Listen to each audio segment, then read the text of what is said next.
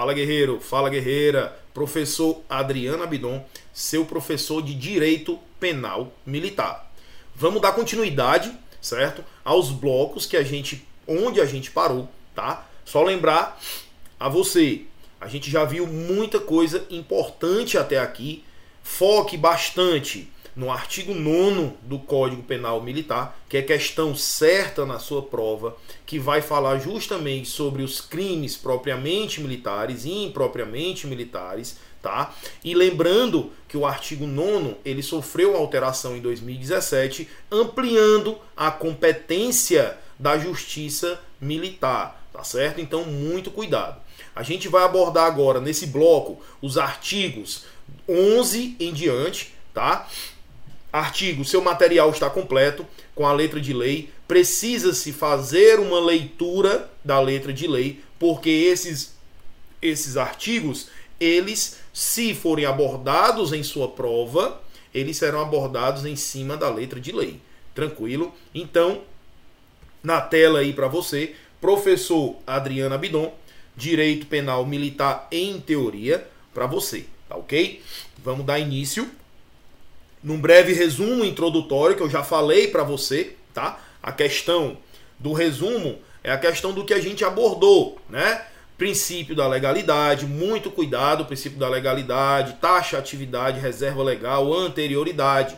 Esses são os princípios que se trabalham em cima do princípio da legalidade. Lei supressiva de incriminação, lembrar dos efeitos civis permanecem, tá certo? Territorialidade e extraterritorialidade. Então a gente vai abordar aqui, iniciando o nosso estudo pelo artigo 11, onde vai falar sobre militares estrangeiros. O artigo 11 na sua tela, ele vai abordar da seguinte forma: os militares estrangeiros, quando quando em comissão ou estágio nas Forças Armadas, tá? Forças Armadas, que fique bem claro, ficam sujeitos à lei penal militar brasileira. Ressalvado, ressalvado o disposto em tratados ou convenções internacionais. Então, a botar aqui para você a exceção é o que, professor?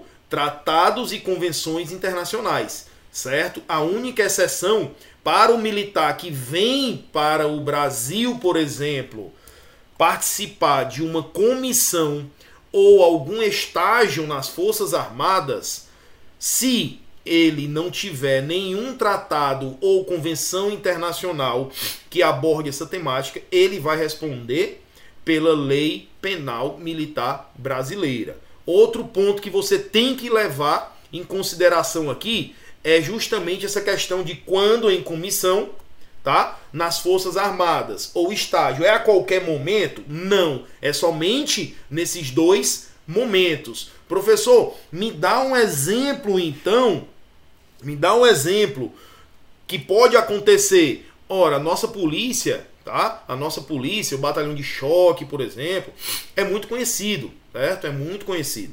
Então, tem policiais estrangeiros que vêm para o Brasil numa comissão tá? Numa comissão de estudos para levar as tecnologias, tá? Para levar os treinamentos que são abordados aqui para o seu país de origem. Quando eles estão aqui nesse intuito, eles vão responder pela lei militar brasileira, tá certo? Ah, professor, então quer dizer que se o militar estrangeiro vem passar férias aqui no Brasil, ele vai estar amparado pela lei militar brasileira? Logicamente que não tá? Somente quando em comissão ou estágio nas Forças Armadas. Beleza? Então, isso que o artigo 11 vem trazendo pra gente. É só você lembrar aqui, né? Colocar aqui treinamento, treinamento no choque, por exemplo, na, na polícia do choque, do raio, por exemplo, tá certo? Na aeronáutica, no ITA, né? No ITA da Aeronáutica, Instituto Tecnológico da Aeronáutica, para pegar alguma alguma é, é, alguma novidade de treinamento, tá? Alguma novidade de equipamento, ok? Então, artigo 12, equiparação a militar da ativa. O que você tem que levar em consideração a equiparação ao militar da ativa. Quando o militar está em reserva ou reformado, que você já sabe qual é a diferença do militar da reserva ou militar reformado, certo? O da reserva é que ele pode ser convocado para o serviço da ativa, já o reformado, o reformado ele não não volta mais, até porque os reformados eles já são de idade bastante avançadas, avançada, tá OK? Professor, mas aí por que, que ele colocou no artigo 12 o reformado? Não sei, talvez só para enfatizar um pouco, tá? Então vou colocar aí na sua tela o militar da reserva ou reformado empregado, olha aqui, empregado na administração militar. É qualquer administração? Não. Administração militar. Equipara-se, equipara-se ao militar, aqui é separado, em situação de atividade, para o efeito da aplicação da lei penal militar. Como assim, professor? Ora, o militar estava na reserva, certo? Ele foi convocado para fazer, fazer parte do corpo de juízes militares da corte, tá? Da corte da justiça militar. Nesse caso, ele vai ser equiparado a um militar de, da ativa para efeitos de aplicação de lei penal militar. Bem simples, tá certo? Então, o que a gente tem que tomar cuidado aí é o militar da reserva ou reformado e ele tem que estar empregado na administração militar. Ele, ele é um militar da ativa? Não. Ele vai se equiparar ao militar da ativa, tá certo? Então você coloca aí convocado, convocado para missão. Por exemplo, para missão. Ou então existe uma missão de paz e o contingente da polícia militar, por exemplo, está baixo. Nesse caso, vamos, né? Vamos convocar os militares da reserva para cumprir mais um pouco o seu papel aqui na instituição. Nesse caso, ele vai ser equiparado ao militar da ativa, tá bom? Vamos seguindo. Militar da reserva ou reformado o militar da reserva ou reformado conserva conserva as responsabilidades e prerrogativas do posto ou graduação para o efeito da aplicação da lei penal militar.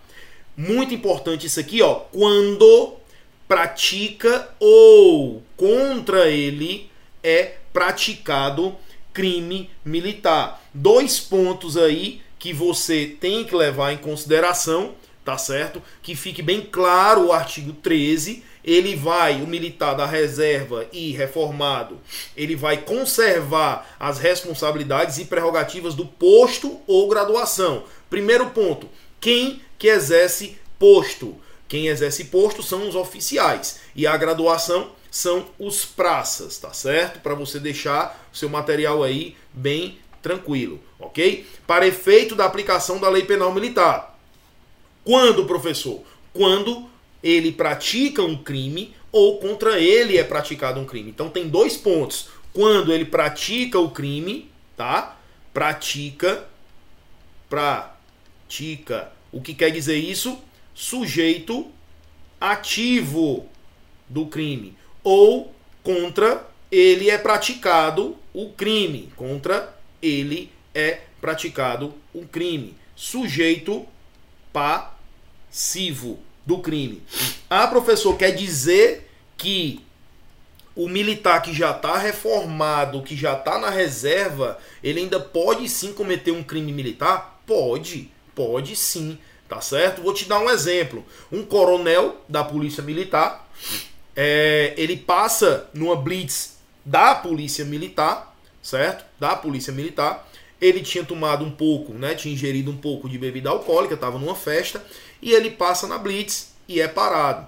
Ele, achando ruim porque tinha sido parado, começa a bater boca com o soldado que solicitou a documentação dele. Ele já foi logo dizendo que era coronel, que não sei o que, e deu um tapa no rosto do soldado. Nesse caso, lesão corporal, tá certo? Lesão corporal O coronel vai responder? Vai, vai responder sim, tá certo? É na justiça militar? É na justiça militar, porque é um crime militar. Por quê, professor? Porque ele foi sujeito ativo de um crime. Se fosse o contrário, se fosse o contrário, o soldado desferisse um tapa no coronel sem saber que ele era um coronel e sabia sim que ele era um militar, só não sabia a patente, tá? Só não sabia a patente. Aí terão vários outros crimes que se aborda no Código Penal Militar, tá certo? Por quê? Porque ele ainda continua sendo um superior hierárquico, digamos assim, mesmo sendo de outro círculo,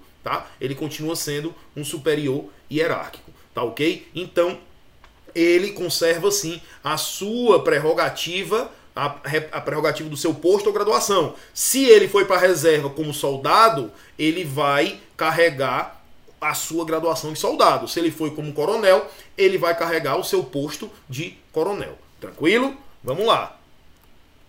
Defeito de incorporação, artigo 14. O defeito do ato de incorporação não exclui a aplicação da lei penal militar. Ou seja, ainda vai responder na aplicação da lei penal militar. Salvo, salvo se alegado ou conhecido antes da prática do crime. Ou seja, somente, somente o defeito de incorporação, somente o agente que cometer esse defeito de incorporação que eu vou explicar para você, somente se for alegado ou conhecido antes da prática do crime, ele não vai responder. Tá certo? Agora, se ele cometeu o crime e depois alegou o defeito de incorporação, não tem como, não tem para onde correr. Professor, mas o que vem a ser esse defeito de incorporação? Esse defeito de incorporação, o que, que acontece, por exemplo? O que, que acontece? Deixa eu explicar aqui. O defeito ou ato de incorporação nada mais é do, do que uma falha administrativa. Como assim, professor, uma falha administrativa? Vamos lá. O militar, certo? Ele tomou posse no seu concurso, mas ele não apresentou as documentações necessárias. Ou seja, por exemplo, a reservista ele não apresentou. Então, ele não poderia ter tomado posse ali. Mas ainda assim, a, a, deram a posse dele, ele entrou em exercício e estava trabalhando. Tá? E estava trabalhando. Por que, que ele não ele não entregou a reservista porque ele tinha 17 anos e ele falou que tinha 18, que é a idade mínima para entrar na Polícia Militar. Entendeu? Então, nesse caso, ele, ele era menor, ele não podia estar ali. Só que o que, que acontece? Ele está ali, tomou posse, está trabalhando, está trabalhando, certo? Aí o que, que acontece? Ele pega e falta o serviço, né? E falta o serviço. Nesse caso, nesse caso aí, tem um crime chamado de deserção, tá? No Código Penal Militar, o crime de deserção, que é ele não se apresentar de maneira injustificada por após oito dias. Até oito dias ele tem para se apresentar. A partir do nono dia é considerado deserção. Aí o que, que aconteceu? Ele não apareceu mais no quartel, certo? Não apareceu mais. No nono dia era considerado deserção. Aí o que, que acontece? Ele foi pego, tá? Ele foi pego e o superior falou: olha, você vai responder porque você incorreu num crime militar. Aí ele pegou e disse: não, não tem como eu incorrer em crime militar, porque não era nem para eu ser considerado militar. O que aconteceu aí foi um defeito de incorporação, porque eu sou menor de idade. Aí o que, que acontece? O militar vai dizer o quê? Não, mas você só falou após, após o ato. Se tivesse sido antes, tudo bem. Mas após o ato, não tem o que se reclamar. Tá certo? Então, o defeito de incorporação é basicamente isso daí. Tá ok? Vamos seguindo. Tempo de guerra. Tempo de guerra. O tempo de guerra para os efeitos da aplicação da lei penal militar, quando é que começa? Ó, começa com a declaração ou reconhecimento do estado de guerra, ou com decreto de mobilização, se nele estiver compreendido aquele reconhecimento. E quando é que termina? Termina quando a quando ordenada a cessação da hostilidade. Então aqui você já sabe que é uma lei excepcional. Lei excepcional. Beleza? Já a lei excepcional, só para você lembrar, ela é ultrativa, ultrativa e auto auto revogável, revogável. Dois pontos, beleza? E essa declaração, professor, como é essa declaração? Essa declaração aqui é um ato, declaração, declaração. É um ato de quem? Do presidente da República. Um ato do presidente da República, tá certo? Só isso que você tem que lembrar. Aplica-se aonde? Aplica-se, nesse caso, como é tempo de guerra, aplica-se a quem? Aos militares, militares, certo? Da União. Os militares da União, ou seja, força, forças armadas, tá? Forças armadas. Só que vale uma ressalva aqui, certo? Que de acordo com a Constituição, o que que as polícias militares são? São as forças auxiliares e reserva do exército, que é uma força armada, tá certo? Então, muito cuidado com isso, tá bom? Vamos seguindo. Contagem de prazo. No cômputo dos prazos inclui-se o dia do começo, Contam-se os dias, os meses e os anos pelo calendário comum. Aí você lembra um exemplo aqui, é a lei do pacote anticrimes, que toda doutrina traz. Pacote anticrimes. Quando foi que foi instaurada, quando surgiu essa lei do pacote anticrime? Dia 24 do 12 de 2019. Aí o que, que ela dizia? Ela dizia que ela dizia que pacote anticrime entraria em vigor através de um vacácio legis, período de 30 dias para entrar em vigor. Então, nessa contagem de prazo, a gente vai fazer como? Olha aí, a gente vai contar esse dia aqui, mas contando esse dia aqui, se forem 30 dias, seria dia 24, não é isso? Dia 24 de janeiro de 2020. Aí o que que acontece? Ela cai aqui porque exclui o último dia. Então entrou em vigor dia 23 de janeiro de 2020. Então inclui-se o dia na contagem do começo e exclui-se o dia do final. No prazo processual é o contrário. No prazo processual, quando a gente estudar essa parte, você vai ver que exclui-se o dia do começo e inclui-se o dia do final tá bom? Então fique ligado com isso. É só para você lembrar que o dia inicial ele é excluído, tá bom? Vamos seguindo. Infrações disciplinares, artigo 19. Você vai ver que a gente vai pular alguns artigos, mas é só mera letra de lei.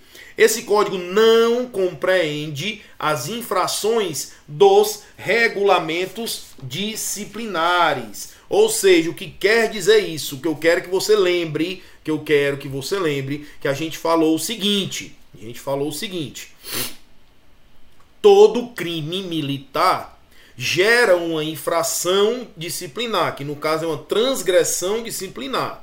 Mas nem toda transgressão disciplinar, nem toda infração disciplinar é considerado um crime militar, tá certo? Então coloque aí no seu material todo crime militar, todo crime militar crime militar, tem-se uma infração disciplinar.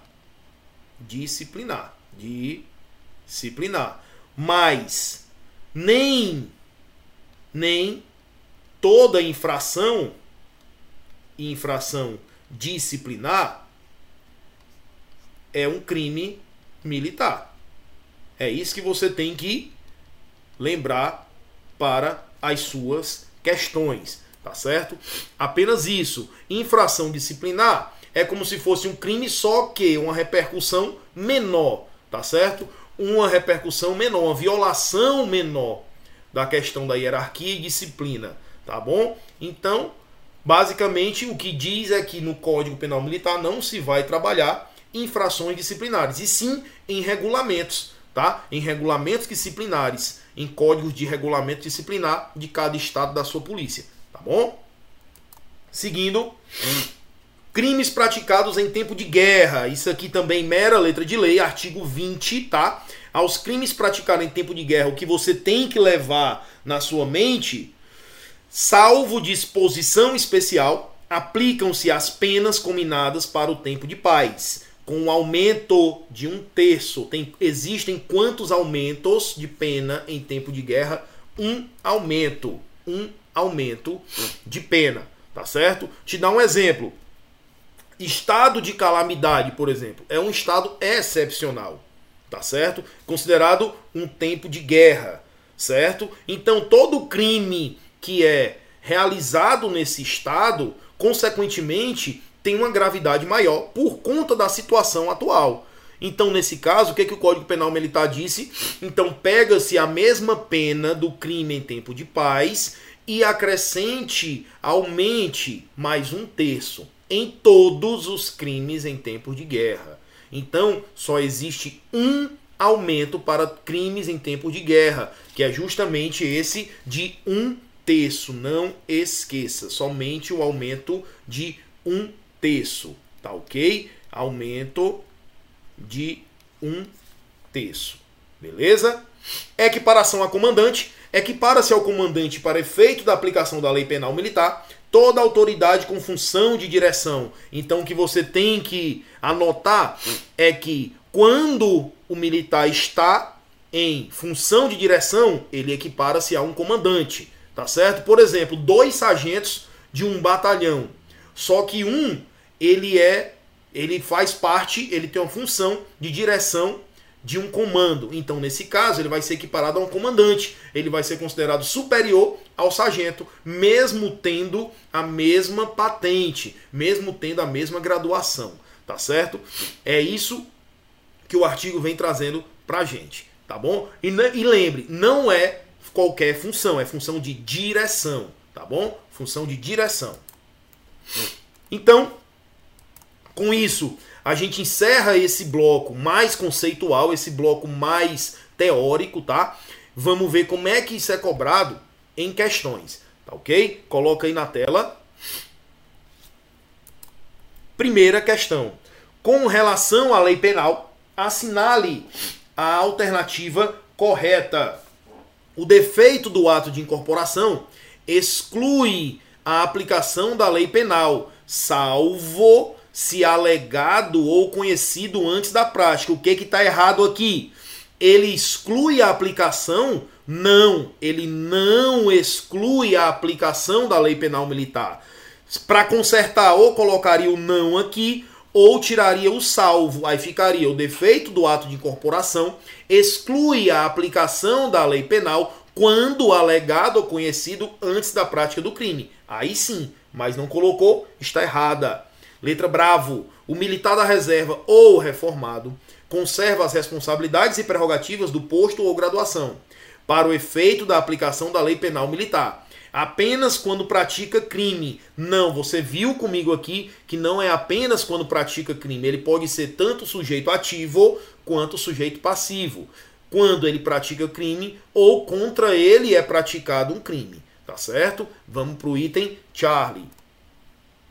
Os militares estrangeiros, quando em comissão ou estágio nas Forças Armadas, ficam sujeitos à lei penal militar brasileira ressalvado o disposto em tratados ou convenções internacionais. Esse é o nosso gabarito, tá? Letra D, a pena privativa de liberdade por mais de quatro anos a gente ainda não viu, mas eu adianto que não são quatro anos e sim dois anos que vai se aplicar em penitenciária militar e, na falta dessa, em estabelecimento prisional comum civil, ficando recluso detento sujeito ao regime, conforme a legislação penal comum, de cujos benefícios também poderá gozar. Então é só o prazo que ele errou, igualmente a de baixo aqui, que o prazo é de dois anos. Então aí, primeira questão, primeira questão, gabarito Charlie, tá? Vamos para a próxima.